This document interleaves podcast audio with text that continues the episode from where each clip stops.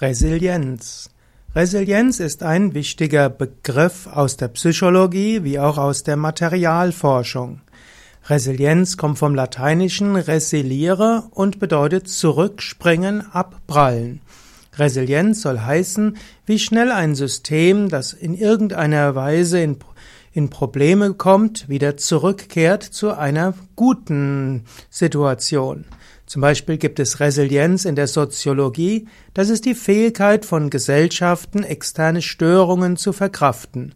Eine gute Gesellschaft kann zum Beispiel auch eine Wirtschaftskrise aushalten, kann eine größere Zuwanderung, Migration aushalten, kann es auch aushalten, wenn mal vorübergehend äh, Probleme da sind. Es gibt auch die Resilienz zum Beispiel einer, eines Unternehmens, das zum Beispiel auch durch Wirtschaftskrisen hindurchgehen kann, das durch verschiedene Veränderungen hindurchgehen kann.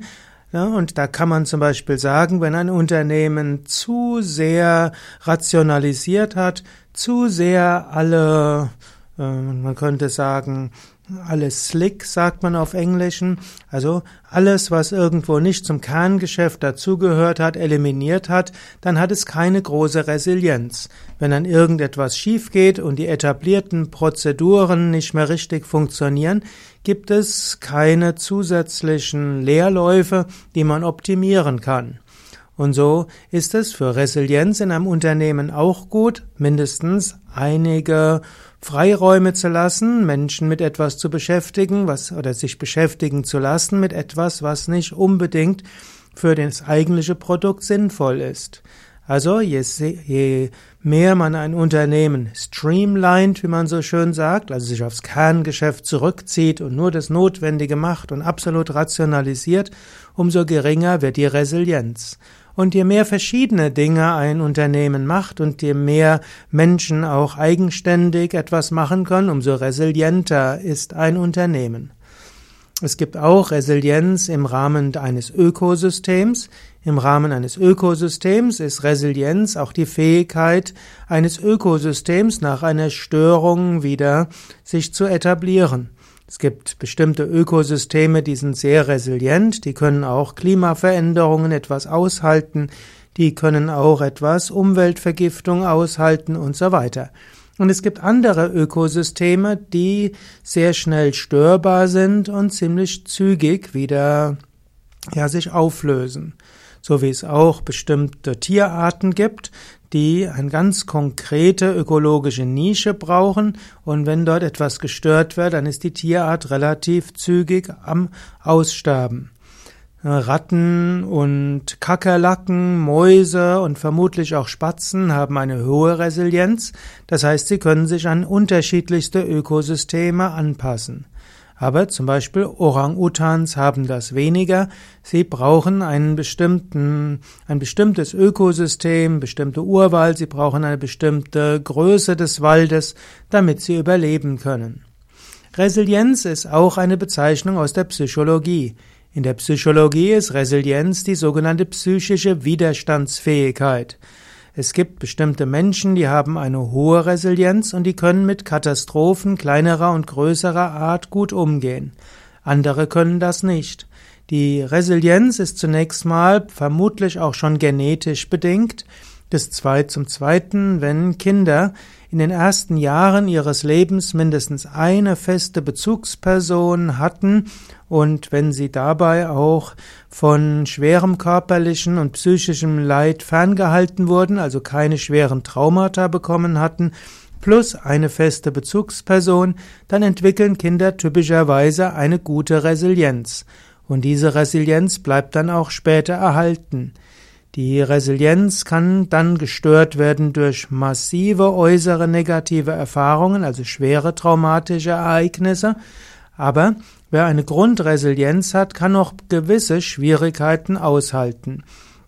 Menschen von höher, hoher psychischer Resilienz können auch Verluste wie Verlust von Arbeitsplatz, Verlust des Partners, Verluste von Wohnung und Einkommen und so weiter absorbieren und dann wieder vielleicht nach einer Weile leiden und nach ein paar Wochen größere Schwierigkeiten wieder zurückkehren zu einer Grundzufriedenheit. Grundsätzlich hat der Mensch eine gute Resilienz, was sich schon dadurch zeigt, dass Menschen in den verschiedensten Ökosystemen leben, dass Menschen schon vor zigtausend Jahren in die unterschiedlichsten Klimazonen gegangen sind und mit verschiedenen außergewöhnlichen Schwierigkeiten umgehen mussten. Und auch Menschen haben typischerweise mehrheitlich eine gute psychologische Resilienz. Es ist erstaunlich, wie sehr Menschen auch nach schwersten Kriegen oder Erdbeben oder größeren Katastrophen wieder zu einer normalen Gesellschaft zurückkehren. Aber einzelne Menschen können durchaus auch eine geringe Resilienz haben. Interessanterweise kann sich Resilienz auch langfristig verbessern. Man kann zum Beispiel auch Yoga üben und mit Yoga kann man auch eine Grundresilienz verbessern. Jemand, der regelmäßig Yoga Asanas übt und damit seinen Körper stärkt und auch den Körper gesünder hält, der entwickelt auch eine größere psychische Resilienz. Auch Entspannungstechniken und die Kenntnisse über Entspannungstechniken helfen. Auch Atemübungen und gesunde Ernährung. Denn Psyche und Körper, Psyche und Ernährung sind eng verknüpft. Wer also dafür sorgt, dass er eine körperliche Gesundheit hat, wer dafür sorgt, dass er auch eine starke körperliche Gesundheit hat, wer sein Prana, seine Lebensenergie harmonisch und stark hält, der kann auch besser mit psychischen Veränderungen und auch psychischen Ereignissen und äußeren Ereignissen besser umgehen. Auch die Meditation, die einem zum einen helfen kann, zu beobachten, ohne so sehr von Ereignissen gleich getroffen zu sein, kann helfen, und es kann auch helfen, einen spirituellen Bezugsrahmen zu haben. Zum Beispiel weiß man, dass unter den tibetischen Mönchen und Nonnen, die nach der chinesischen Eroberung von Tibet zum Teil schwerste traumatische Erfahrungen durchgemacht haben, dass dort nur ein sehr viel geringerer Anteil unter posttraumatischen Belastungssyndrom gelitten hat als andere Menschen in anderen Ereignissen.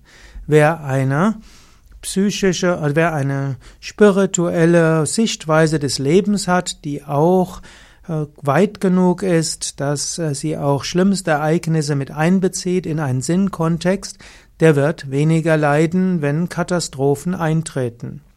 Der westliche Mensch hat oft einen sehr engen Sinnkontext.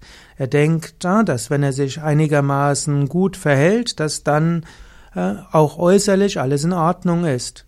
Und ein Mensch, der dieses Weltbild hat, wenn er dann eine Katastrophe bekommt, wie irgendwo eine Gewalterfahrung oder auch eine stärkere Verlusterfahrung, Ungerechtserfahrung, der wird dann zügig in seinem Sinnkontext erstmal gestört.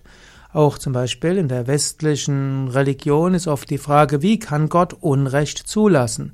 Wie ist Unrecht verträglich mit einem liebenden Gott?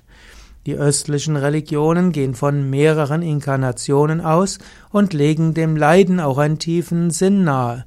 Und es stellt sich die Gottesfrage nicht, wenn schlimme Kontext, wenn schlimme Katastrophen kommen, denn irgendwo werden sie vom Gesichtspunkt des Karmas und vom Gesichtspunkt vieler Inkarnationen einen Sinn machen. Resilienz kann man also auch im Alter noch aufbauen. Man könnte regelmäßig spirituelle Praktiken machen. Man kann sich mit Philosophie, Metaphysik, Religion, Spiritualität beschäftigen.